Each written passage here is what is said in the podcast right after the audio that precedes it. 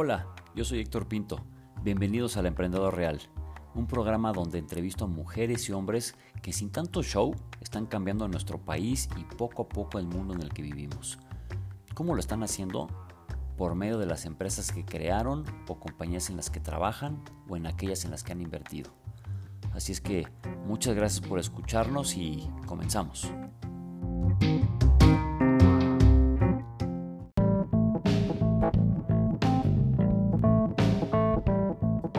Hoy voy a platicar con Ricardo Carmona, un emprendedor y amigo quien desde hace al menos 23 años ha escalado por el camino del emprendimiento puro, el cual se basa en aprendizaje, prueba y error, crecimiento y transformación con el objetivo de alcanzar éxito personal y profesional.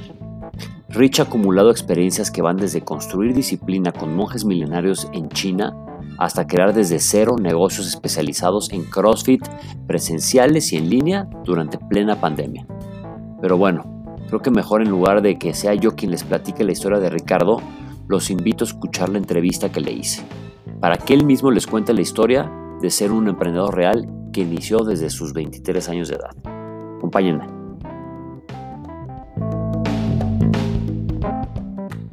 ¿Qué onda, mi querido Rich? Bienvenido, güey, al Emprendedor Real. Como sabes, este es un, podcast en el que estamos tratando de, comunicar a la gente real, güey, a los emprendedores reales, las experiencias pues, en las que hemos pasado todos los emprendedores durante tiempos buenos, malos, regulares, complicados y exitosos. Entonces, pues la verdad, me da un un gran gusto, güey, que, que, me hayas dado el tiempo para poder platicar contigo y que nos puedas platicar tu experiencia durante todo este, todo este show, cara. No, al contrario, muchísimas gracias a ti por invitarme. Este, si algo te puedo decir es que muchos errores he cometido, pero emprendedor sí soy. Eso, me queda clarísimo, cabrón. Oye, mi Rich, pues bueno, uno de los puntos, como ya sabes, este podcast tiene dos reglas, cabrón. La primera regla es que tú te vas a presentar como quieras, cabrón. Te puedes aventar una presentación de todo lo que dura el podcast. Depende de, tu ego. y ¿Cuánto tiempo tenemos? ¿Cuánto tiempo tenemos? tú date lo que tú quieras. Cabrón. Y la segunda regla es que pues nos estamos echando cada quien un traguito y pues nos vas a platicar por qué escogiste el traguito que, el trago que, que, estás tomando para, para la entrevista, güey. Entonces, pues platícanos, Rich. ¿Quién eres, cabrón? ¿Quién es Ricardo Carmona? Bueno, primero te voy a decir qué estoy tomando.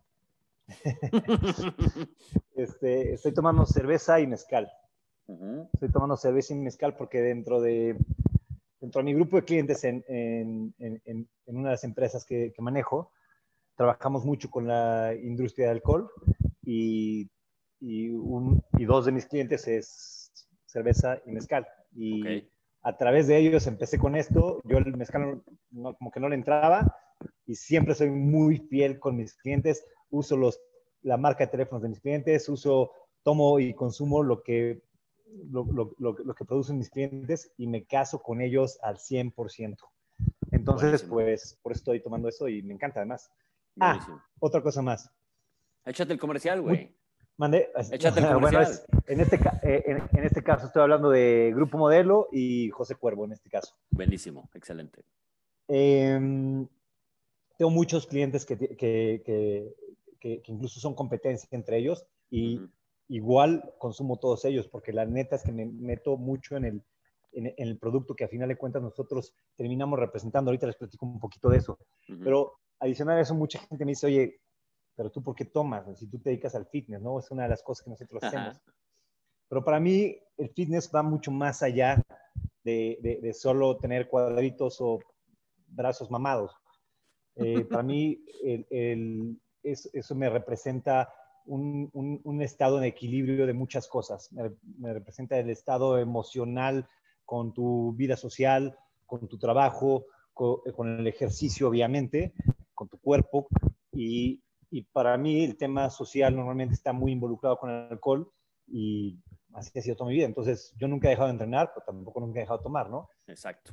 Entonces, no, para mí no es una cosa que esté peleado. Entonces, chela y mezcal, mi Rich. Es el. Este es el...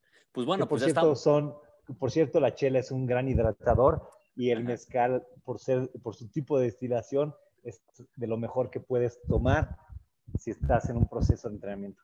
Ah, bueno, ahí está para todos los fitness que dicen, no, güey, yo no voy a tomar hoy porque mañana entreno. Pues échense un descalito, no pasa nada. Ya nos mm. dice aquí el experto. Yo mañana entreno también, ¿eh? Eso.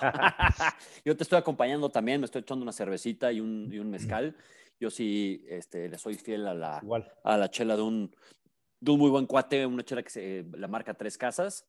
Y, este, y pues me estoy dando un mezcal que ahorita me dijiste que también es uno de tus clientes, que se llama Creyente que es un gran mezcal, ¿eh? se lo recomiendo. Y bueno, Rich, platícanos, ¿quién es Ricardo Carmona? Bueno, eh, principalmente que es, yo soy, yo soy un, padre de familia, esto me cambió mi vida, mi hija me cambió mi vida, entonces por eso es lo primero que digo. Eh, soy casado, muy feliz con mi esposa, nos llevamos increíble, tengo tres diferentes negocios, bueno, cuatro diferentes negocios. Eh, soy una persona muy, muy unida con mi, con mi familia, con, mi, con, mis papás y con mis hermanos. Soy una persona que los que me conocen, si hay alguien de, de, del podcast que, que, me conozca, sabe que soy muy amiguero, soy muy sociable y siempre fui muy desmadroso, aunque siempre fui deportista y siempre y sigo siendo, fui muy, muy desmadroso y eso me hizo una vida social muy, muy, muy grande. Entonces, este, yo soy, soy eso y dentro de mis pasiones, además del fitness, está el emprendimiento. Yo estudié la carrera, la carrera de diseño industrial y yo no veía un... Primero empecé estudiando, eh, voy a hacer aquí un, pequeño paréntesis, pero primero empecé estudiando yo eh, administración hotelera. La neta no tenía ni la menor idea de qué estudiar. Yo estaba muy preocupado porque no sabía y yo veía que todo el mundo sabía que quería estudiar. Mi papá es economista y yo es de las personas que más admiro en mi vida. Y dije, papá, es que tú sabes perfecto qué estudiar y tú supiste perfecto qué estudiar y le fue muy bien y tuvo grandes puestos y un excelente ejemplo. Este, pero yo no sabía. Entonces, llegué pensando que iba a, estudiar arquitectura porque pues, soy creativo y la madre, y, este, y de repente llegué a la fila en la universidad, yo estudié en Ibero, llegué en la fila y cuando estaba por aplicar, de repente apliqué por administración telera, que es lo que estudió mi hermana, y llegué a mi casa y dije a mi mamá, dijo, bueno, ¿qué pasó? ¿Ya te inscribiste? ¿Qué te inscribiste?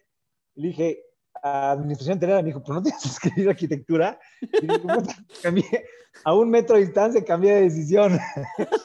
Entonces, empecé en administración hotelera y la verdad es que yo en ese, eh, en ese momento, em, yo, yo he hecho artes marciales durante casi toda mi vida y, y, me dio cierta formación, no solo física, sino también, por, no es exactamente espiritual, pero eh, llamémosle interna, eh, un trabajo interno que, que, me ayudó a ver muchas cosas. Entonces yo como que en ese momento yo quería eh, planear mi vida. Yo pensaba que ya era un adulto en ese momento. Entonces, eh, cuando empecé estudiando administración telera, yo dije, no, no, no me veo en administración telera, que cuando mis hijos estén este, de vacaciones, yo voy a estar chambeando. Dije, no, esto no es lo que quiero. Entonces, a menos de un semestre me salí. Y entonces mm, me inscribí al siguiente semestre eh, a diseño industrial porque en los exámenes esos que haces me salía que yo iba a ser muy bueno para diseño industrial. Entonces me metí a diseño industrial y dije, ah, va. Cuando entré a diseño industrial, dije, la neta, mi pinche vida me voy a dedicar a esto. O sea, llegamos ahí, a los que estuvieron en Ibero, llegamos al cubo del Ibero y nos encontramos todos los cuates y mis amigos platicaban de microeconomía, macroeconomía. Puta, y yo llevaba tres horas lijando una madera con un overol lleno de serrín hasta las orejas. Güey, qué, horror, güey, soy un carpintero, güey. O sea, entonces, como que yo visualizaba el éxito. La única manera en la que yo, en esa época, estamos hablando de hace, eh, no sé, 20 años, eh, yo visualizaba el éxito es ponerte un traje, tener un gafete y agarrar un gran puesto en un corporativo gigante, Coca, Bimbo, Procter, lo que sea, ¿no? Y dije, ¿sabes qué? Es momento de que me ponga las pilas y puta, voy a ser súper orgulloso de mis papás. Me puse mi trajecito y me fui literal no había los medios que hay ahora y me fui literal a dejar currículums personalmente yo en las empresas porque pensaba que si yo iba personalmente y me, y me verían, como soy muy guapo, iban a decir, estás contratado, brother. Entonces, este, me fui así y la verdad es que normalmente me decían, oye, pero ni siquiera sabían qué era la carrera de diseño industrial. Me decían, pero tú qué estás buscando? Yo dije, no, pues, me gustaría en el área de marketing. Y, oye, pero ¿qué estudias diseño industrial? Ah, pero ¿y qué? Ah, pues has de dibujar muy bonito. dije, bueno, eso es gráfico, pero nosotros somos diseño industrial, hacemos ta, ta, ta, Ya le explicaba y no sabían, la neta no sabían, era una necesidad que no existía en ese momento. Ahora es mucho más común y todo el mundo sabe que es un diseño industrial. Claro. Pero no, yo pensé que nunca en mi vida me iba a dedicar a eso. Entonces, por eso empecé mi primer negocio. En mi primer negocio, bueno, antes de eso, durante la carrera trabajé en, un negocio familiar, que es una fábrica de dulces que hoy en día ya maneja mi hermano. Eh, aprendí muchísimo ahí, siendo un micronegocio en ese momento. Y, pero cuando mi hermano decidió entrar, como que sentí una competencia entre yo y mi hermano y dije, es que hay cosas que yo valoro más y lo que más valoro en esta vida es, es, es pues, entrada a mi hermano. Entonces, dije, es que no quiero tener una fricción con mi hermano por este tema. y, y, busqué chamba y dije, además quiero saber, porque todo el mundo me dice, no, güey, no te salgas, lo mejor del mundo es ser empresario, porque si eres empresario es dueño de tu propio tiempo. Ajá, sí, cómo no. ¿Y cómo sabes? O sea, ¿cómo, ¿cómo sabes si no has estado tú ahí, no? Entonces, dije, ¿sabes qué? Tienes razón, voy a buscar buscar chamba y voy a ver si en realidad es más chingón ser empresario o ser más chingón ser empleado. Entonces me salí, busqué y encontré empleo en, una empresa que se dedicaba a, hacer eh, material punto de venta. Era en ese momento, yo te diría que la empresa número uno y líder en ese momento de, se llama MZM, eh, de todo lo que era pues, básicamente todos los exhibidores que ves en los changarros de coca, gamesas, sabritas y demás de alambre, estaban hechos ahí. Eh, tenemos muchísimos clientes y mi perfil les gustaba, aunque yo entré en ventas, sino como diseñador, yo veía ese lugar como un escalón para el día de mañana poder entrar a alguna de las empresas como eh, Sabritas, Bimbo, Pepsi, Coca o lo que fuera, porque eran nuestros clientes y dije, con la relación y ya que me conozcan, me van a contratar al director general, güey. Y, ah, este, y, entonces entré ahí y la verdad me cagó. Dije, esto no es para mí. Eso sí, me ponía mi traje todos los días y toda la onda. Checaba tarjeta, entraba a las 8, tenía una hora para comer. Y teóricamente salías a las 6, pero si salías a las 6, todo el mundo te volteaba a ver con cara de, güey, qué huevón eres, cabrón, no me quedarte aquí hasta las 10, como todos, Hay que hacer hora nalga. Exacto, hay que hacer hora nalga así, muy, muy bien. Y la verdad, más allá de eso, que no me gustaba, me sentía topado porque yo quería hacer muchas otras cosas me sentía limitado a mis actividades, porque era un escuincle pedorro que, que, que, llegué literal a negociar mi liquidación con el director de la empresa y casi nada, dos cachetas y me dice, sáquete de aquí, pendejo. Claro. Y, pero, pero la verdad me sentía limitado, yo quería hacer otra cosa, entonces en ese momento vi la oportunidad de, de un cliente que no, que no pelaban ahí y lo busqué yo y fue mi primer cliente en ese momento. Me salí y dije, voy a poner mi negocio y voy a ver qué pasa ¿Cuántos años tenías ahí, Rich? ¿Cuántos años tenías? un, un tenía, cuando empecé mi negocio tenía 23. Ahorita tengo 43. Ok. Pero parezco como de 33, ¿eh? Mm, dejémoslo en 43, pero entonces este, empezaste a los 23. no, pero un poquito antes de eso, yo había viajado a China en el 2002. Ok. Y vi algunos productos que me habían interesado eh, para, para importar. Y ahí fue cuando empezó a nacer mi corazón de emprendedora, todo esto que toda la pregunta era quién es Rich, ¿no? Sí. Y una de las cosas que dije es, soy emprendedor. Entonces dije, voy a traer esto, pero yo pensé, pues sigo manteniendo mi chamba, dejo mi chamba y así tengo mi sueldo y mientras voy armando mi business, cosa que en mi opinión es muy complicado. Si quieres ser emprendedor, tienes que ir, como dicen, all in. No se pueden hacer las cosas a medias tintas cuando eres un emprendedor porque hay demasiadas cosas que tienes que abarcar. En ese momento yo no lo sabía, es una de las cosas que fui aprendiendo. Traté de traer varios productos eh, de China, era un momento en el que China no estaba en su auge, todavía China, había poca gente que conocía que había ido a China. Claro. Eh, bueno, entonces eh, fue ahí mi, mi, primera empresa que se llamaba Taumex. Y este, Tao es como camino y, y, era como camino a México, ¿no? Por eso le puse así, fue, una cosa ahí, como yo obsesionado con las artes marciales y China, yo lo amaba, etcétera, ¿no? Entonces, por eso empecé ese, ese negocio. Interesante.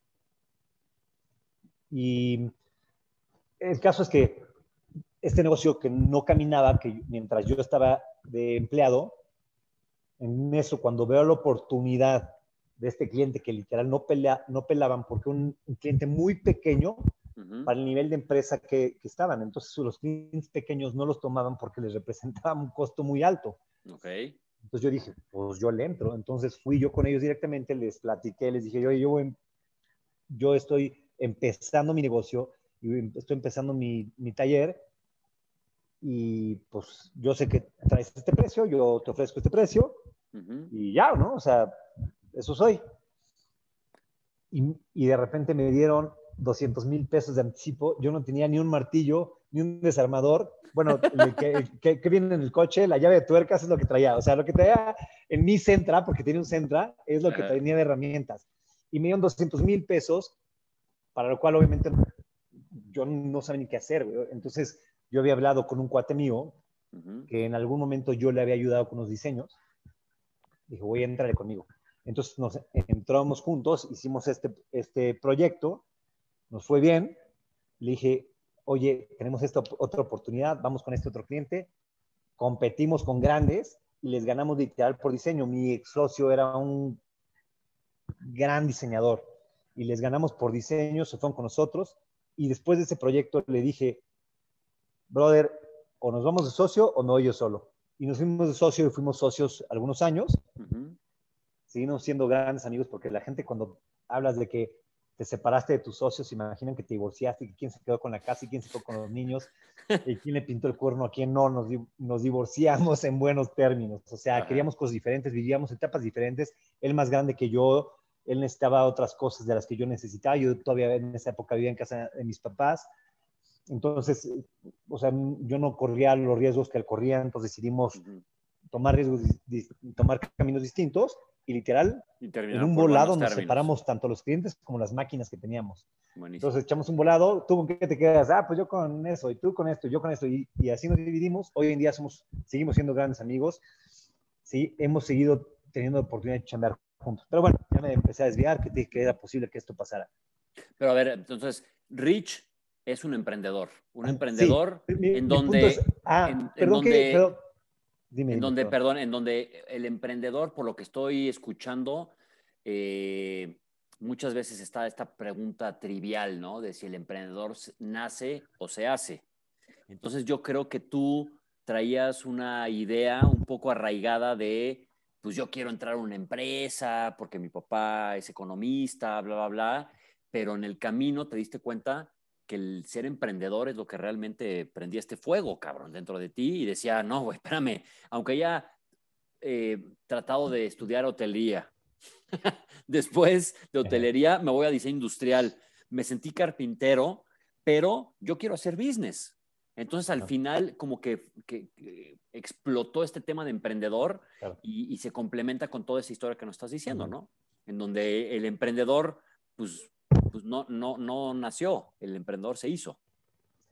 Sí, mira, es curioso que lo digas, pero yo te voy a decir que, o sea, yo te diría que de los valores más importantes que tengo, yo creo que se los debo a mi mamá. Mi mamá siempre estuvo muy cerca a mí, toda mi vida. Toda mi vida mi mamá estuvo muy cerca de nosotros porque mi mamá, además siendo maestra, casualmente estaba en las mismas escuelas en las que nosotros estuvimos, aunque no fue mi maestra, obviamente, me hubiera muerto. Este, pero siempre estuve muy cerca y, y yo además, además me llevaba increíble, me llevo increíble con mi mamá. Pero ella me dio eso y me daba confort y me daba esa, esa, esos valores que yo necesitaba. Pero mi papá siempre fue mi héroe, siempre, bueno, no siempre, sigue siendo mi héroe. Claro. Y logró cosas que, que yo quisiera algún día alcanzar. Y entonces yo no, quería defraudar ni a uno ni al otro, ni rompiendo mis valores, ni, ni teniendo un, puesto pendejo, ¿no? O sea, después de lo que había alcanzado mi papá, yo dije, ¿cómo lleno sus zapatos? Claro. Entonces, para mí era muy complicado que mi papá, siendo empleado prácticamente toda su vida, eh, yo le saliera con el chistecito de que casi, casi que soy artista y voy a empezar de mi taller de carpintería, papá. Y cosa que, como te platiqué hace rato, si las empresas no entendían que era un diseño industrial, pues yo creo que mi papá haber dicho, este güey sí salió huevón. Claro, Entonces, era muy difícil para mí eso. Entonces, traté de buscar caminos de que mis papás se sintieran orgullosos de mí, pero sin querer el, el, el camino me fue el camino me fue llevando, o sea, es que a lo mejor, yo tenía inseguridad, o sea, por eso le hablé a mi cuate, porque yo no sentía la seguridad de empezar esto yo solo. Y él ya tenía un caminito recorrido y edad, y más edad que yo, y dije, pues a ver, me voy a pegar tantito. Y cuando vimos que podíamos hacer algo, dije, bueno, pues va. Y, y empezamos. Me acuerdo perfecto cuando negociamos la primera renta del primer local, o sea, pagamos 5 mil pesos. Claro. Y este, como tú lo dijiste al principio, eh, muchos emprendedores posiblemente pasaron por, por, situaciones similares en las que vendieron aire, en las que vendieron aire, en las que no tenían para pagar su primer renta, su primer nómina, o, o, no la primera, a lo mejor la décima nómina, y de repente tienes que llegar y, mami, me prestas 5 mil pesos para la nómina porque tengo dos carpinteros.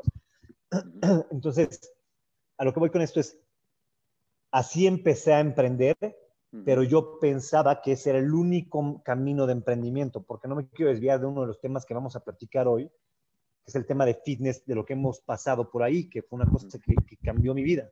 Entonces, sí, emprendí y me ayudó todo este proceso de emprender y, y crecí mucho en ese emprendimiento, pero aún así seguía siendo como, pues claro, yo hice mi carrera universitaria, después emprendí en la carrera que yo mismo decidí, etcétera, etcétera. Pero ¿qué pasa si le dices de repente a tus papás que quieres abrir un CrossFit? Va a decir, claro. ¿qué, güey? ¿Va a ser maestro de deportes? Pues, O sea, a ver, ya es muy distinto. Créeme que voy, a, voy a poner una cosa en contexto. Voy a poner una cosa en contexto bien importante. El que tú hayas sido emprendedor a los 23 años no era muy fácil porque ahorita eh, acabas de decir algo bien chingón, Rich. Y es, y es por eso que me, encanta entrevistar a emprendedores, cabrón. A los 23 años, cuando tú decías que ibas a ser emprendedor, tal vez a, los papás decían, no manches, ¿qué hice mal, cabrón? o sea, ¿qué hice mal? Porque pagué este, miles de pesos en escuelas de primer nivel para que mi hijo fuera el mejor empleado. Y hoy, en el 2021, ya estamos en el 2021, hoy los papás dicen, cuando, cuando casi casi cuando les dices, eh, no, es que voy a buscar una chamba, los papás ahora dicen, ¿qué hice mal para que mi hijo no sea emprendedor?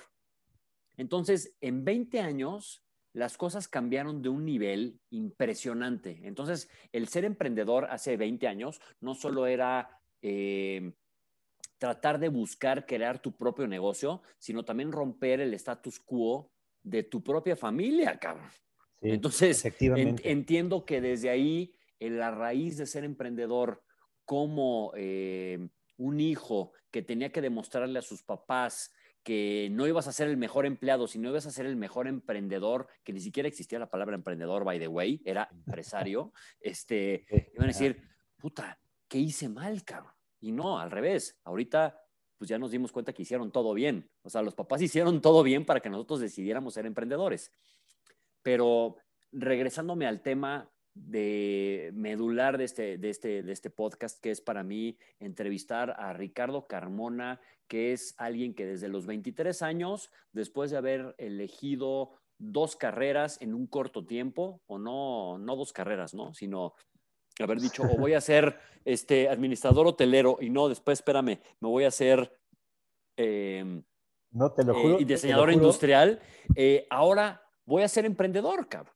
Y, dentro, dentro, dentro del tema de emprendedor, pones tu taller, que es un taller que le va muy bien porque agarraste clientes muy, muy grandes, muy importantes, y después conectas algo en ese negocio o en todos los negocios que has tenido algo que para mí es muy importante, que es la disciplina del fitness.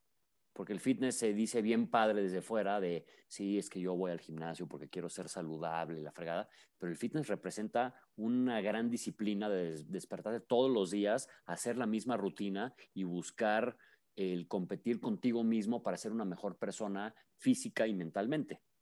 Entonces, ¿cómo, ¿cómo, platícanos cómo puedes conectar el tema de diseño industrial, fitness, emprendedor, para que todos nosotros entendamos, ahorita que nos vamos a meter ya más en ese tema, cómo eh, surge la idea de ser un empresario y un emprendedor, no solo en la parte de, este, todo este tema de, diseño gráfico, de, perdón, de diseño industrial, sino en, en, la parte de fitness. O sea, ¿cómo lo conectas? ¿Cómo, ¿Cómo, son todas las experiencias que tienes de vida desde la universidad para conectarlo y decir, estos son mis dos negocios con los que yo me siento a gusto?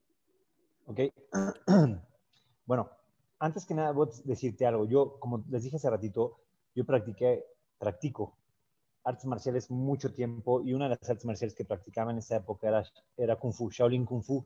Entonces yo había tomado la decisión de irme a... pasaron muchas cosas. Conocí a un, me volví a encontrar con un amigo de, de Kinder que había estado en China. Por esa razón, él conoció al único monje Shaolin que había existido mexicano. No manches. Eh, y me pongo en contacto con este cuate, voy con él y me dice, es que, oye, eh, yo estuve aquí, llevo seis años o siete años, llevaba ya en el monasterio de Shaolin, China. Teóricamente todas las artes marciales nacieron en ese monasterio. O sea, todas, me refiero karate, todas, todas, todas, todas, el origen es ahí. Entonces yo estaba tan obsesionado con las artes marciales que yo me iba a ir a China. Pero yo me iba a ir a China a vivir ahí, a estar en el monasterio. Entonces fui, me salí una semana de, de ¿cómo se llama? De la universidad. Me fui y me fui porque este cuate vino de, de China, vino a, a, México, a Guadalajara, iba a estar dando clases por una semana. Entonces yo dije, a mí me vale, yo me largo. Me fui, estuve con él, me pasó todo. Yo ya tenía hasta mi coche vendido para irme a China, entonces teóricamente yo viajaba a China con mi familia en el 2002 y yo me quedaba en China para hacer esto. Estando con él, antes, un poquito antes de esto, eh, platiqué con mi tío, que en ese momento mi tío trabajaba en Walmart, creo, o en Suburbia, no me acuerdo. Eh, y me lo encontré y me dijo, oye, me dijo tu mamá que te vas a ir a China, no sé qué. Me dijo, estás loco, cabrón, ¿por qué te vas? estás loco. Y, le dije, no, pues dije, pues no manches, es una super experiencia, cabrón.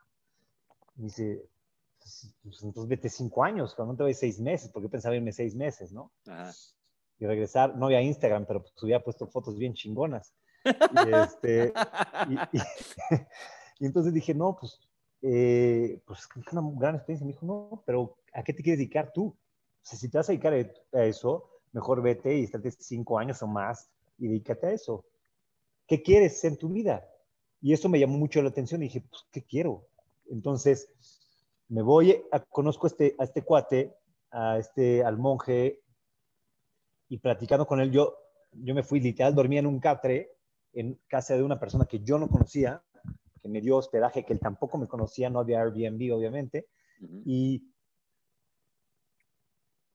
de tanto que tuve la oportunidad de convivir con él, yo estaba dolorido porque entrenaba muchísimo, entrenaba en la mañana, en la, en la mediodía y en la tarde-noche, muy fuerte esa semana, pero tuve oportunidad como nadie de estar pegado con él. Y me sentí tal cual como en The Matrix, cuando le ofrece la blue pill y la red pill. Me dice, oye, este, me dice, lo que a mí me pasó es que cuando yo llegué al monasterio, llegué y puta, pinche frío, es que es como regresarte a la edad media, güey. O sea, es pinche frío, me quedo aquí, ¿qué hago? Y dije, pues, ¿qué hago aquí? Me voy a regresar, este no es mi lugar. Dijo, no, ya no puedo hacer esto a toda la gente que ya todo lo desmadre que hice para venirme para acá. Se quedó, se quedó, se quedó y se quedó hasta que se volvió una costumbre su estar ahí. Y entonces me dice, ahora para mí lo raro es estar aquí. Yo ya no encajo aquí en México, yo ya no encajo con la gente, mis amigos tienen negocios, están casados, ya, ya, no, ya, no, ya no encajo, me siento, soy el raro aquí. Allá estoy en casa, aquí no estoy en casa. Y cuando me dijo eso, dije, no, esto no, no es. Por eso no me quedé en el monasterio. Bueno, por eso, por muchas otras razones, pero por eso no me fui al monasterio de Shaolin eh, en China. Y entonces dije, ¿qué es lo que sí quiero? Dije, lo que quiero es empezar mi negocio.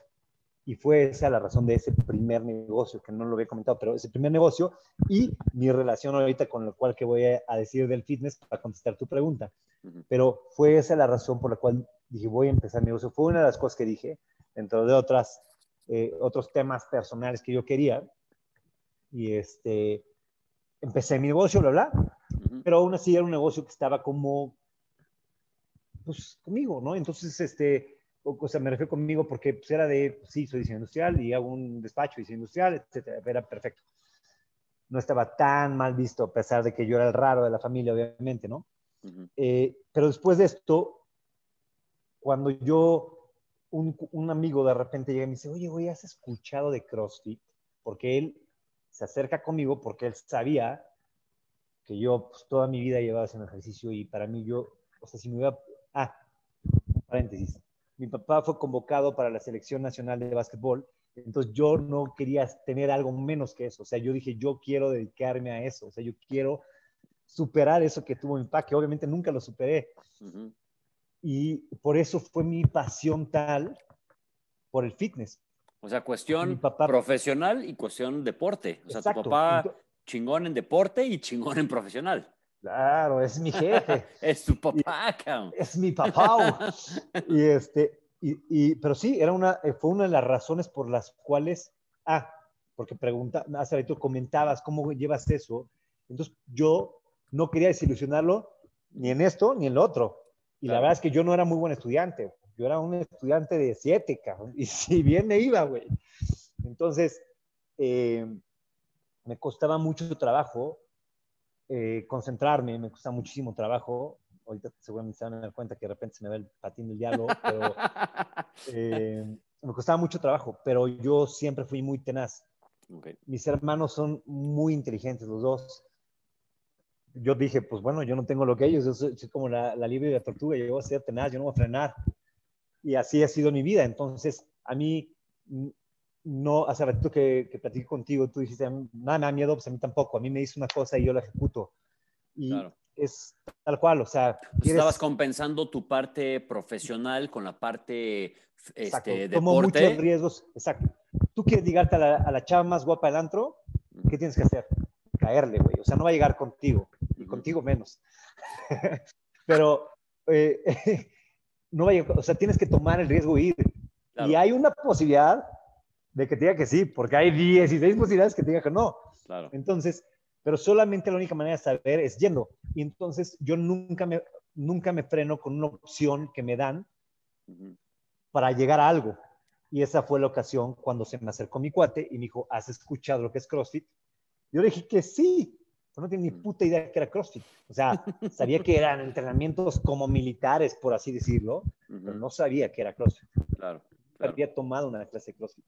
Entonces, dijo, güey, ¿por qué no vimos un CrossFit juntos? Dije, va. Pero como hace ratito lo dije, yo soy, llamémosle un man of action. O sea, yo prefiero actuar y entonces dije, pues lo hago y intento, a lo mejor la cago y a lo mejor fracaso, pero voy a intentarlo y lo tengo que hacer. Tengo que brincar a la chava más guapa del antro y ni modo, ¿no? Entonces, agarré y fui a, la semana, le dije, ya tengo local. Y el güey se quedó como, güey, era solo una plática casual, brother. Era una idea. era una idea, güey. Era solo un comentario al aire, güey. Y entonces, cuando empiezo con eso, me di cuenta que ahora, ¿cómo me tardé en responder tu pregunta? Pero cuando pasa, cuando, cuando empecé ese CrossFit, que tiene una historia de cómo lo comencé, pero... Te, sentías más, te sentías realmente como un emprendedor. O sea, no, ahora sí... sobre todo lo que, o sea, güey, yo, yo de repente un día me, yo dije, voy a abrir un CrossFit sin saber que era CrossFit. Y hay muchas cosas que tienes que saber para, para abrir tu CrossFit. Hoy en día lo sé. Pero bueno, un día me fui a correr en Playa del Carmen con mis mini shorts de Forrest Gump y vi un CrossFit. Y llegué y les dije, oigan, ¿puedo tomar una clase? Pues no, ya no hay clase. Estaba el dueño y dos personas más mamadísimos. Dije, me dicen, pero pues, ¿quieres entrenar con nosotros? Dije, como dije, yo no me rajo. Le dije, sí, Ah, órale, pues va. dale. Entrené con ellos. Obviamente me empezó una chinga. Y les dije, yo voy a abrir un CrossFit. Y yo lo que dijeron, pobre pendejo, güey, si no sabes hacer CrossFit, ¿cómo hacer un CrossFit? A las dos semanas les hablé y los invité y fueron mi primera opción para ser mis socios.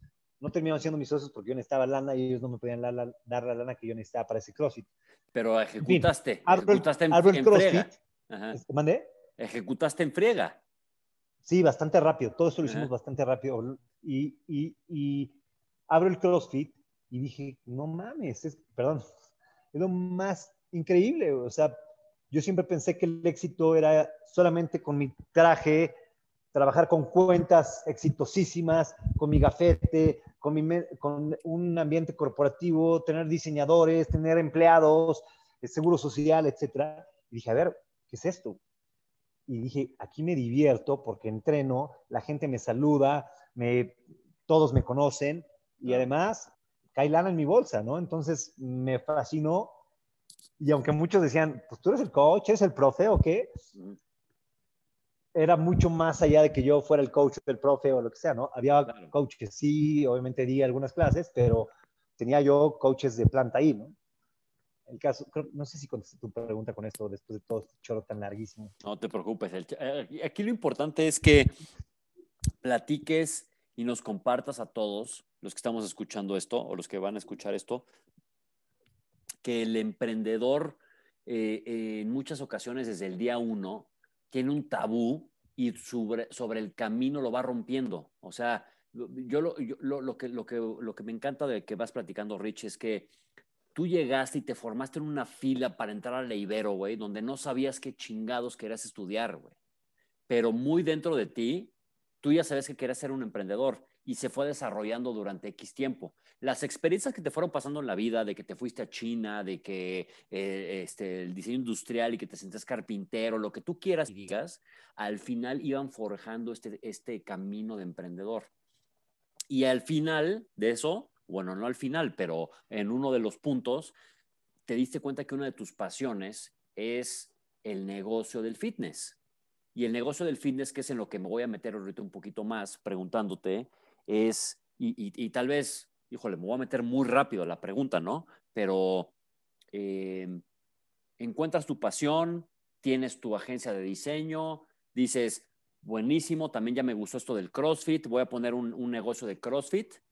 Y en marzo de 2020 te viene un madrazo en la cara y te dicen, bienvenido, güey, esto se llama COVID-19. Todo lo que tú hayas pensado, aprendido, entendido, invertido, ¿qué crees, mi estimado? Cambian las reglas. 15 de marzo de 2020. Bienvenido el COVID. Y, y- y algo con lo que yo quería platicar contigo y por lo que me, me gustaba mucho traerte al programa es porque la, hay muchas industrias que el COVID le pegó muy fuerte. Eh, los restaurantes, eh, turismo, eh, las aerolíneas, lo que tú quieras y mandes. Pero muchas de ellas o tienen mucho respaldo financiero o en el caso de los restaurantes, que, que no menosprecio el- la gran labor que han hecho y el gran golpe que recibieron, pero estaban en un momento en el que ya había una, como dicen, una vertical que se llama eh, entrega de última milla, en donde ex- existen rapis, existen corner shops, existen lo que tú quieras. Entonces, el restaurante podía o tenía un camino para sobrevivir un poco más rápido que un gym o que un, este, un, un estudio de CrossFit. Entonces, platícanos, Rich, ¿qué, qué pasa cuando tú encuentras ya tu pasión en, esto, en este tema del, del CrossFit? Porque yo sé que a ti te encanta todo el tema del ejercicio, de fitness, etcétera, y de repente te llega un madrazo del COVID que no lo habíamos vivido hace 100 años. ¿Qué pasa? O sea, ¿qué pasa por tu mente? Mira, sin duda que el, co- el- el COVID fue, ha sido los obstáculos más fuertes que hemos tenido. Pero no ha sido el único, ¿eh? O sea, nosotros, como te, o sea, te platiqué, abrimos este primer CrossFit, fue un exitazo. O sea, estaba lleno tal grado, te estoy hablando que la clase de 6 ya no cabía la gente y tuvimos que abrir clase de 5 de la mañana y la gente llegaba a la clase de 5 y yo decía, güey, aquí se tienen que despertar para ir a clase 5. Yo jamás iba a una clase 5 en la mañana y ellos estaban ahí. Fue un exitazo, o sea, la verdad fue un exitazo. Abrimos, abrimos eh, segunda sucursal, que fue Condesa, increíble sucursal en un lugar estratégico, padrísimo, eh, justo donde empieza Condesa, abajo, abajo de un puente, un lugar desaprovechado y damos un lugar increíble para estar. Y después abrimos nuestra tercer sucursal, que no es de CrossFit, es un estudio de fitness en Barranca del Muerto que tiene tres salones, eh, box, funcional y fuerza. Eh, y todo este, o sea, este, todo esto tuvo muchos procesos, pero eh, nosotros abrimos Barranca del Muerto tres meses, tres o cuatro meses antes de que, de que, empezara la pandemia, que tuvimos que cerrar. O sea, abrimos, cerramos el, creo que el 17 de marzo o el 15 de marzo, una cosa así. O sea, fuimos los primeros en cerrar. A lo que voy con, con, esto es, sin duda que ha sido los golpes más fuertes que hemos tenido, pero en, en, en el fitness y en la vida, la única manera de crecer es a través de sufrimiento, a través de estrés, a través de fricción, en cualquier cosa, en una relación, en que tu brazo crezca, todo en, que tu negocio crezca, en todo tienes que pasar por situaciones de estrés o de salirte de una zona de confort para poder llegar a un segundo nivel, acostumbrarte a esa zona, a esa nueva zona de, inconformidad que se convierte en zona de confort para llegar a una nueva zona de inconformidad y seguir creciendo. Es la única manera de crecer. Tu brazo te duele, rompes fibras, crece el músculo, rompes fibras, creces el músculo y es so on. Igualito es la vida. En este caso nos pegó muy duro. Y yo comparo mucho el fitness con, con, el negocio, con cualquier negocio.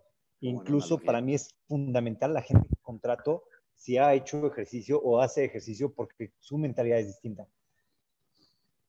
¿Por qué? Porque en este caso fue el COVID.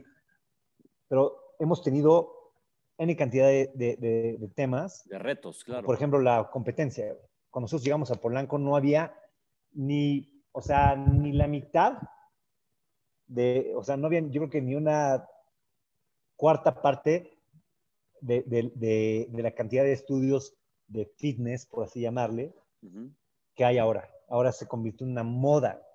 Claro. Y, y, te cobran lo que quieran, incluso, ¿no?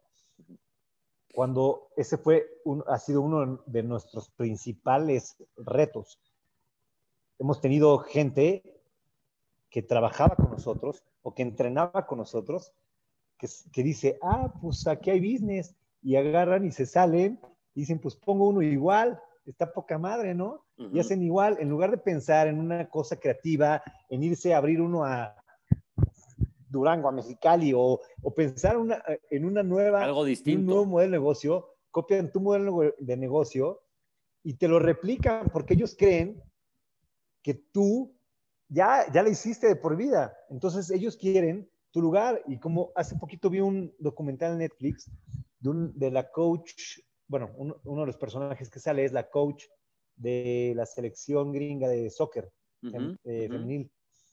Buenísimo. Y ella dice que estar en la cima hay muy poco oxígeno. Y todo el mundo quiere llegar a la cima, todo el mundo quiere estar en tu estado, todo el mundo quiere tu lana, quiere, tu negocio, quiere tu vieja, quiere tu... Todo el mundo quiere tu lugar, güey. Estar, llegar está cabrón, pero mantenerte está mucho más cabrón porque tienes a 70 güeyes, en este caso, estos cinco que te digo, o siete que estuvieron con nosotros, que intentaron, algunos fracasaron, otros ahí siguen. Y ahí están, ahí están porque quieren ese espacio, pero hay poco oxígeno, solo cabe uno. Claro. Entonces tú tienes que seguir pedaleando para ser el Usain Bolt durante una temporada, otra temporada, otra temporada hasta que decidas retirarte como invicto. Totalmente. Entonces, sí, sin duda el COVID fue uno de nuestros retos, pero no solo para mí, para toda la industria del fitness. Como tú lo dijiste, o sea, nos pegó durísimo.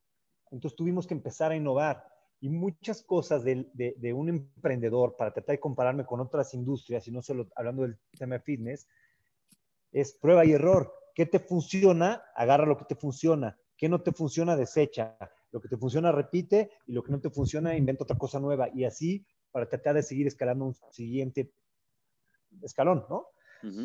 Em, e, en este caso, nosotros hicimos varias cosas. O sea, Empezamos eh, desde tratar de rentar equipo, pero es muy difícil porque si rentas el equipo y después se lo quedan, te quedan con tu equipo, pero si les dices que se lo rentas, dicen que no confías en mí porque si yo soy de tu familia, de tu comunidad, es un tema. Claro, claro. Créeme que es un tema y siempre hay alguien que no está conforme y las, los comentarios positivos como los comentarios negativos se esparcen exactamente igual de rápido. Entonces, si a alguien no le gustó, ya fue y aventó el dicho y se avienta y que esto no me pareció, ¿cómo es posible que nos rentaran el equipo? Pero si a alguien sí le gustó, él va a hablar de, eso. Va a decir, qué buena, qué buena onda que me rentaron el equipo y no lo tuve que comprar. Exacto, pero es muy complicado darle gusto a todos. Totalmente. Sobre todo cuando trabajas con comunidades cada vez más grandes. Cuando tenemos una comunidad pequeña, éramos un gimnasio, hablando, por ejemplo, de algunos de nuestra competencia que tienen un gimnasio, ya pasamos por esa situación nosotros. Ya sabemos que es fácil o, que, o, que, o por las cosas que ellos van a pasar y complacer a esa comunidad y sí, yo te quiero, doy permiso de todo con tal de que te quedes. Pero cuando tu comunidad se hace más grande y, y tienes que tener a tres gimnasios más X, es mucho más complejo darle gusto a más gente. Siempre va a haber algún revoltoso ahí. Claro. Entonces, ese fue un problema.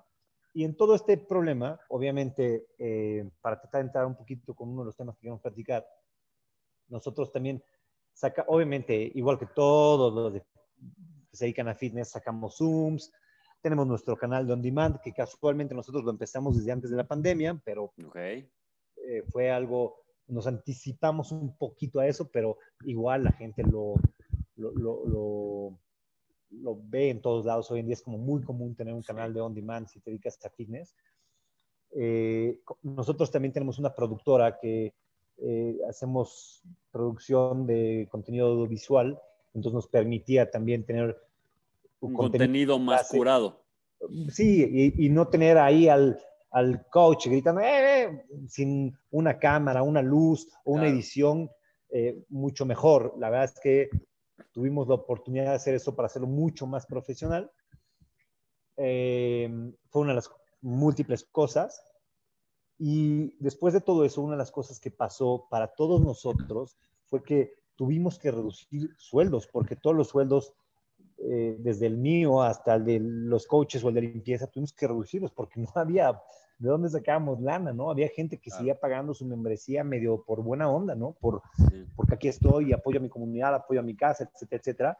Pero pues eso no daba ni para los chicles. Claro. Eh, que obviamente se agradece muchísimo porque es mejor algo que nada. Pero bueno. Y el, eh, poder de esa comunidad, ¿no? O sea, lo que al estar afectados de esa manera, eh, empezamos a buscar opciones y encontramos un, un nicho específico y sacamos un programa enfocado en la gente cercana a mi edad.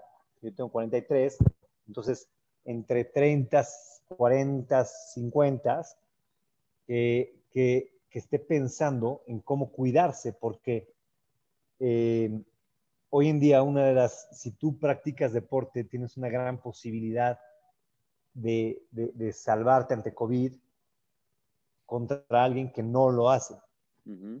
Por ejemplo, en temas diabéticos, o sea, hay estadísticas que seguramente no, no las voy a sacar ahorita porque no las traigo ni siquiera a mano, pero hay estadísticas que lo dicen claramente cómo puede ser eso un tema preventivo para que tu tema COVID sea menos... Menos agresivo. Agresivo, ¿no? O sea, y entonces también la gente, eso creo yo, que se dio cuenta que algo que la gente siempre está pensando en yo quiero, voy a guardar lana porque cuando tenga lana y cuando sea rico y cuando entonces voy a comprar y entonces me voy de vacaciones y de chingada en mi casa.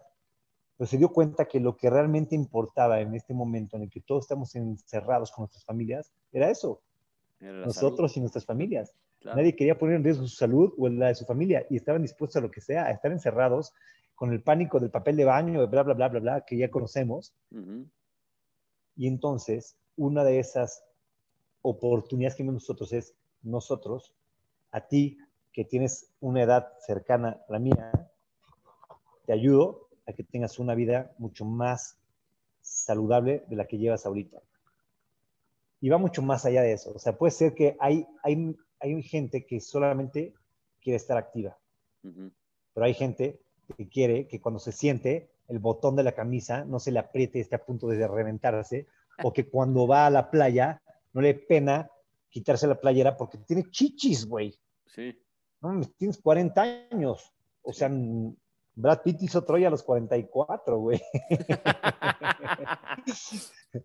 Entonces, eh, todos, todos en realidad tenemos las mejores excusas para no hacer algo. Y todos dicen, no, es que no pude por esto, porque tuve mucha chamba, pero ¿por qué no te tomas una hora de tu día para lo que tú dijiste que es importante, que es tu salud? Y tú ahorita que lo estás viendo es esto. Entonces encontramos ese mercado y empezamos a acercarnos a gente como nosotros. Nosotros me refiero a nuestra cuarentones, cuarentones eh, este, para tratarles de ayudar a cómo llevar una mejor vida. Y que puedan, yo, como lo dije al principio de esta plática, mi hija cambió mi vida. Yo me casé muy grande, yo me casé a los 39. Creo que me apresuré. Sí. Pero, pero, pero yo entonces, como ya me casé grande y, y, tuve mi hija grande, yo no puedo vivir menos de 100 años. Yo quiero darle 100 años, pero bien. Claro. Entonces, para eso... Qué buen insight.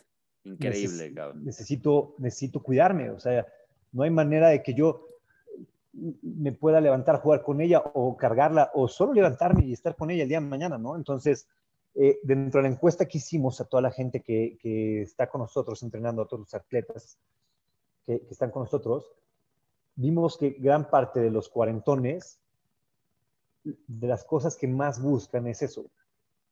Quieren poder jugar con sus hijos, disfrutar estar con sus hijos, quieren poder no tener un problema cardíaco o quieren que físicamente verse mejor, porque a lo mejor se divorciaron, güey, y pinche panza no jala viejas, güey.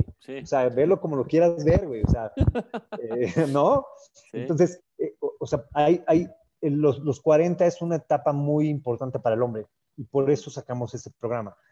Fuera de que además económicamente el hombre está mucho más estable normalmente a los 40, ¿no? Entonces, por eso sacamos ese programa como una parte de la, de la innovación, sacamos este otro programa, ¿no? Oye, Rich, a ver, ahí te hago una pregunta, güey. Con sin COVID, ¿tú crees que hubieras tenido que escarbar tan fuerte para poder llegar a este insight de un programa específico para gente de los 40 para arriba? ¿O el, o el COVID aceleró esta creatividad y toda la experiencia que traes atrás? Está excelente esa pregunta porque yo, creo que no lo hubiera hecho. Porque, ¿qué pasa? Estás en una zona de confort. Los gimnasios van van de poca madre, los tienes llenos, ¿para qué buscas más si todo está bien? Pero cuando estás en una zona de inconformidad, no sé, seguramente tú has leído, o algunos de los que escuchan han leído el libro El arte de la guerra, muchos emprendedores lo han leído. Una de las cosas que dice es que cuando tú presionas a un enemigo y lo dejas en una esquina, si tú le das una salida, la gente normalmente evita el confrontamiento porque a nadie nos gusta en, confrontarnos, pelearnos. O sea, güey, te vas a pelear, te van a pegar, Entonces, si, tú, si yo te confronto a tal punto en que no te dejo una salida, tú vas a pelear hasta con las uñas, porque no tienes de otro. Es tu único camino es pelear hasta con las uñas. Entonces, si yo te dejo una salida, lo más factible es que tomes la salida. ¿Qué pasó ahora? Estábamos contra la pared y teníamos que pelear con las uñas o como fuera para tratar de innovar. Y yo creo que estas situaciones de estrés o estas, situaciones son las que hacen que la gente saque la creatividad, que, que trate de empezar a hacer una idea que no cueste, por ejemplo, porque puede ser muchas cosas que no cuesten, ¿no? O sea, puedes mandar 10 mil mails y no te va a costar. O sea, no tienes que mandar una campaña publicitaria por todo el país, pues tienes que mandar mails, hablarle a clientes, es, es solo tiempo, es solo esfuerzo. Entonces, en estos momentos que pasamos muchas industrias por esto, tienes que buscar la manera de cómo sí puedes o qué sí puedes hacer. Porque mucha gente dice, no, estamos jodidos. Y si tú ahorita le preguntas a cinco amigos, güey, ¿qué pedo? ¿Cómo te va? Yo estoy 90% seguro que te dicen, no, güey, está cabrón. Pinche López Obrador es un pendejo. No mames, está cabrón el COVID, güey, me cerraron todo. Sí. Porque a la gente le encanta quejarse para encontrar a alguien más que se queje igual que él y entonces va a decir, ah, no estoy tan pendejo yo, porque este güey sufre igual que yo y este otro también. Y, te gusta encontrar un nicho de gente que se queje. Claro. Pero quejarte no paga cuentas, quejarte no te saca del hoyo, güey. Sí, quejarte te mantiene en tu zona de confort, ¿no? Te mantiene solamente, te sientes más tranquilo por el simple hecho de que hay otro pendejo que está igual de pendejo que tú sentado quejándose. exacto. La verdad, ¿no? Entonces, pues es, como, es como los gordos. Tú estás gordo porque quieres estar gordo, güey. Cuando tú te ves en el espejo, ¿qué ves? ¿Te gusta lo que ves, sí o no? Claro. Yo cuando veo y digo, no, pues, güey, que ya me salió lonja, pues me muevo. O sea, no hay otra. Y cuando tú te ves en el espejo y te ves chichis, te ves panza, güey, ¿qué te pasa? Actúa. Y es lo mismo con la chamba. O, ¿sabes qué? Me alejé de mi vieja, güey. ¿Qué tienes que hacer, güey? Ver, encontrar una manera de acercarte con tu vieja, güey. ¿Cómo le hago para reencontrarme contigo que te amo, güey? Claro. Güey, las cosas no pasan por sí solas, tienes que trabajar. Es igual en cualquier aspecto de tu vida que hagas. Claro. Bueno, ahora, Rich, y ahora conectando un poquito todas, todas estas experiencias que nos platicaste, el haber empezado a los 23 años, diseñador industrial, eh, la influencia fuerte de tu papá en cuestión de, deporte y de, profesional, porque pues una, eh, o sea, está muy cañón, cabrón, tener, perdón que lo diga, pero tener esa sombra, güey, tan fuerte, porque si tu papá fue un chingón profesional y un chingón en, deporte, pues, pues mucha gente le echa ganas y dices, bueno, pues ya fui chingón en profesional, pero en deporte ya no le pude llegar, pero tú, tú le das bien para los dos lados. Entonces, toda esa construcción que has hecho durante todos estos años, en donde digamos que, híjole, y lo voy a poner un poquito así, puede ser que la graduación haya sido el COVID. la graduación me refiero a todos los aprendizajes, dices, híjole, yo pensé que iba muy bien y todavía me llega un reto mucho más grande.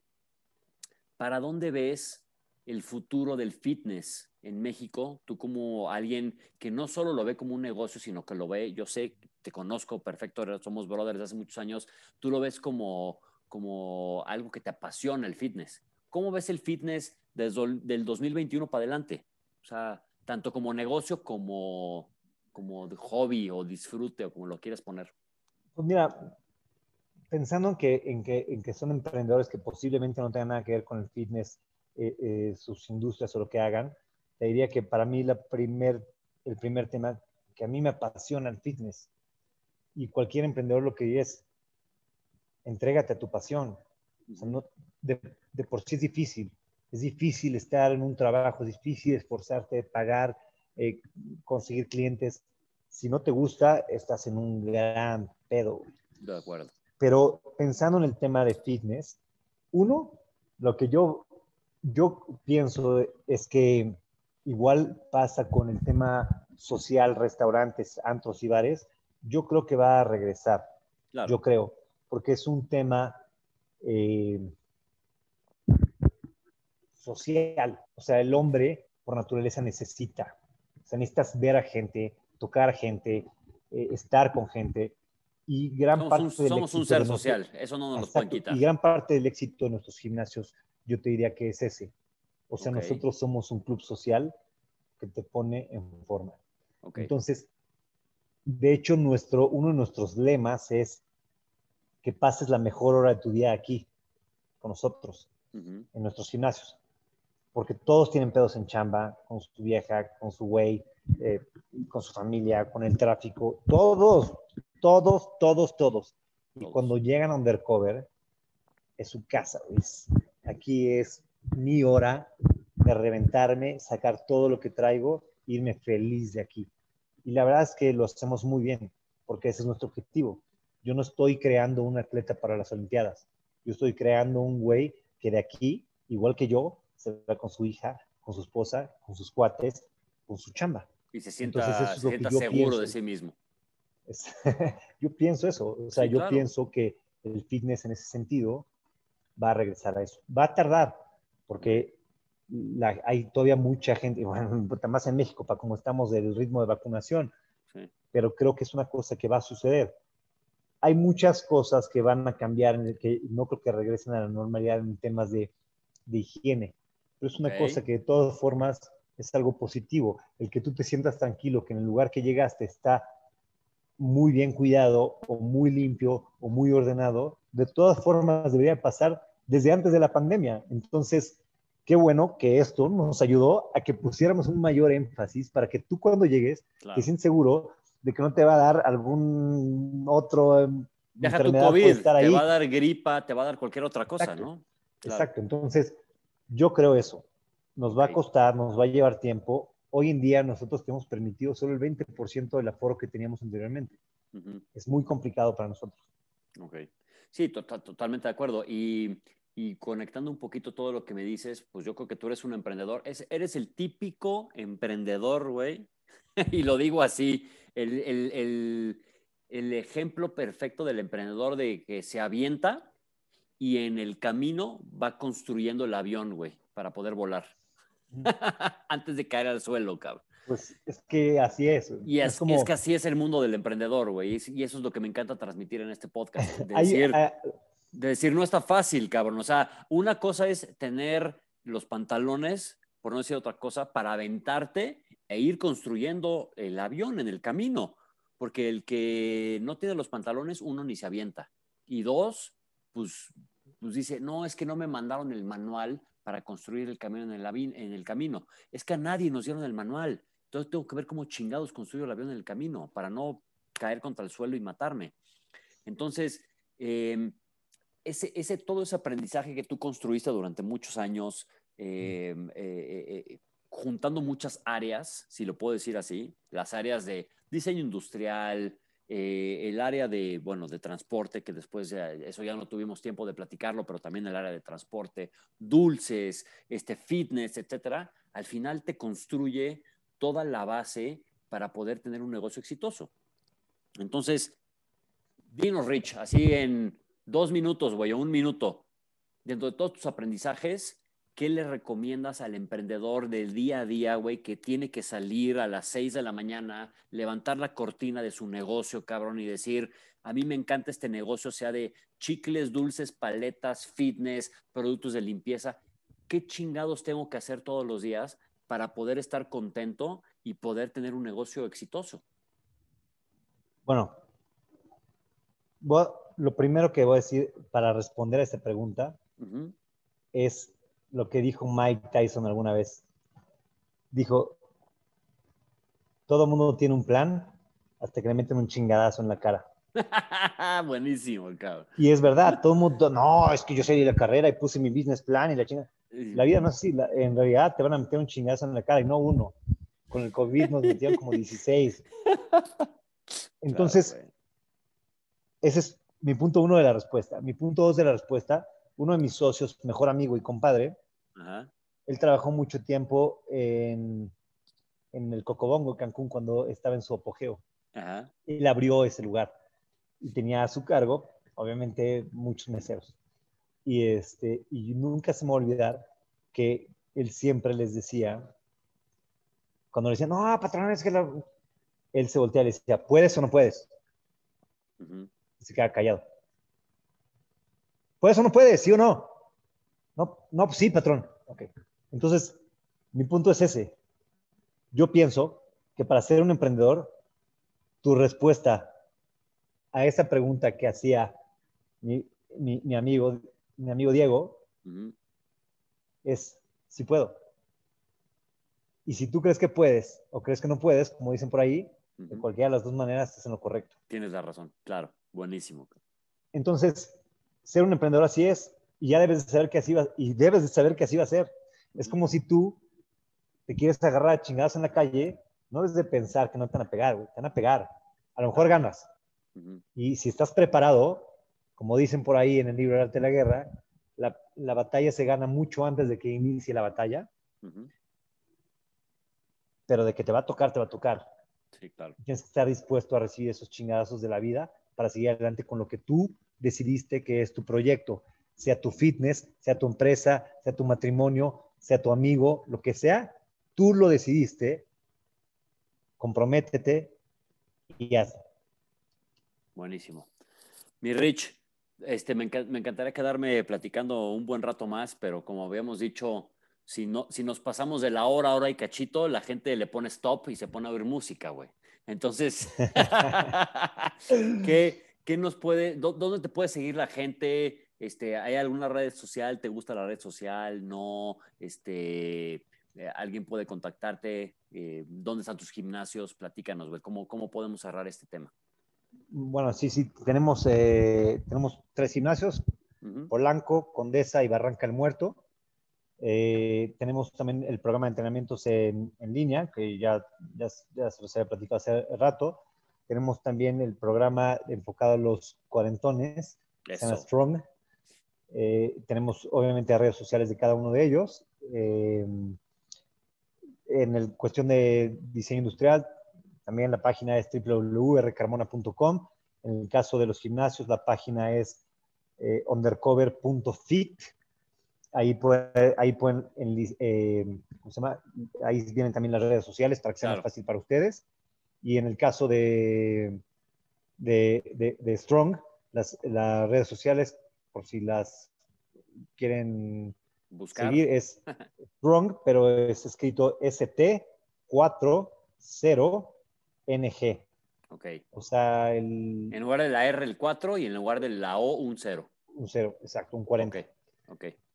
Y ya, básicamente eso. Y yo, bueno, mis redes sociales que tampoco son muy activas que digamos. No, me queda claro. Aunque salgo muy bien en cada una de mis fotos, es Ricardo Carmona 1 en Instagram. Buenísimo, mi Rich. Oye, güey, mil gracias. Este, gracias por platicarnos, em, como, te lo, como lo platicamos al principio del, del podcast, ¿no? Aquí lo interesante es platicarle a la gente lo que es el día a día de los madrazos, del ser un emprendedor, de las, de las broncas en las que te topas, de cómo lo resuelves, etcétera. Y gracias por platicarnos el, el, cómo lo hiciste tú en una época tan difícil, en donde no tengo el dato, no, no sé dónde se pueda conseguir, pero creo que gracias al aprendizaje que tú has tenido en muchísimas áreas, no solo el haber dicho desde el día uno, voy a poner un negocio, sino desde el día uno querer aprender, ser empleado, este, ser emprendedor en un área, ser un emprendedor en otra área, yo creo que eso es lo que te dio el éxito a poder eh, seguir creciendo y seguir, seguir activo, cabrón, porque, porque hay muchísimos negocios que ya, ya desaparecieron. Entonces tú encontraste la forma en, de, sobrevivir en donde, a fin de cuentas, pues es lo que todos estamos haciendo en una época tan complicada, ¿no? Eh, a mí hay una frase que me, encanta y que creo que aplica mucho para, para, todos los emprendedores. A final de cuentas, como decíamos, ¿no? O sea, a mí, a mí yo de lo que, como dije al principio, estudié diseño industrial, tomemos solamente en toda la carrera una clase de administración, no sabes ni madres de cómo hacer una empresa con una clase de administración. Entonces, todo lo que he aprendido ha sido a prueba y error, y esos errores en la mayoría de las veces me han costado lana y tiempo. Eh, tiempo que cada vez tengo menos. Bueno, en mi caso, que voy a vivir 100 años, todavía tengo, pero hay algunos de ustedes que no tienen la misma idea. Entonces deben de ponerse las pilas antes. A menos de que se metan Strong. A menos de que se metan a mi programa, claro. pero eh, hay, un, hay un dicho que a mí me encanta que dice, where there is a will, there is a way. Uh -huh. Donde hay voluntad, hay un camino. un camino. Y para un emprendedor, debe tener esto muy claro. Si tú quieres algo, vas a encontrar un camino de hacer las cosas. No necesariamente va a ser fácil ese camino y no necesariamente todo el mundo está dispuesto a pasar por ese camino.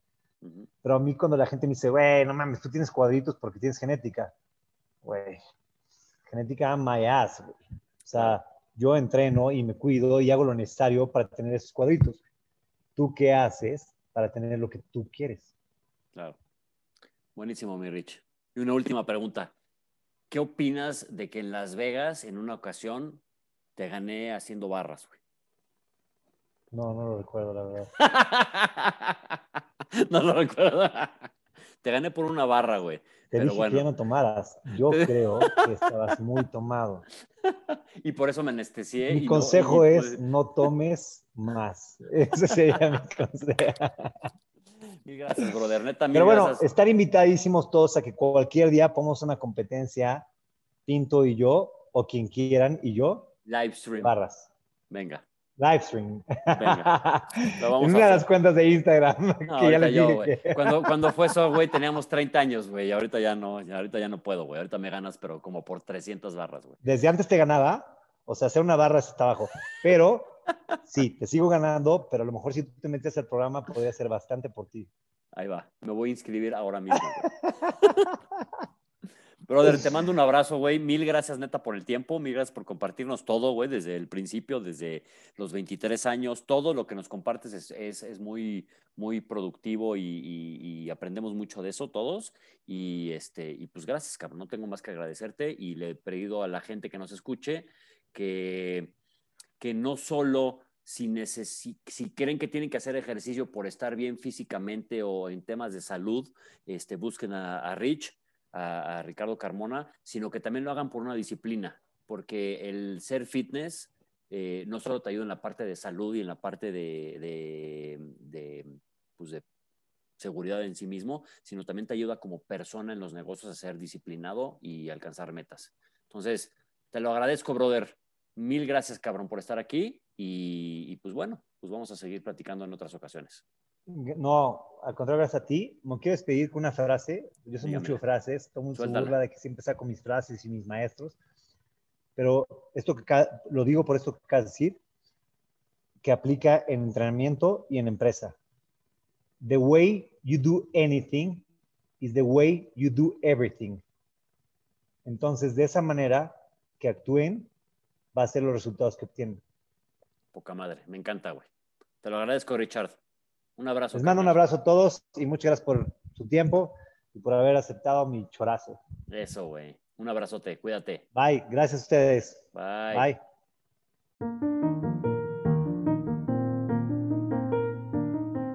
Muchas gracias por escuchar un capítulo más del Emprendedor Real. Si te gustó el programa, envíalo a tus amigos por medio de WhatsApp, dando clic en compartir desde Spotify para que a su vez ellos y ellas lo compartan para ser más y más personas las que escuchamos entrevistas sobre emprendedores, inversionistas, godines, pero lo más importante, sobre personas reales. Yo soy Héctor Pinto y muchísimas gracias por escuchar El Emprendedor Real. Hasta luego.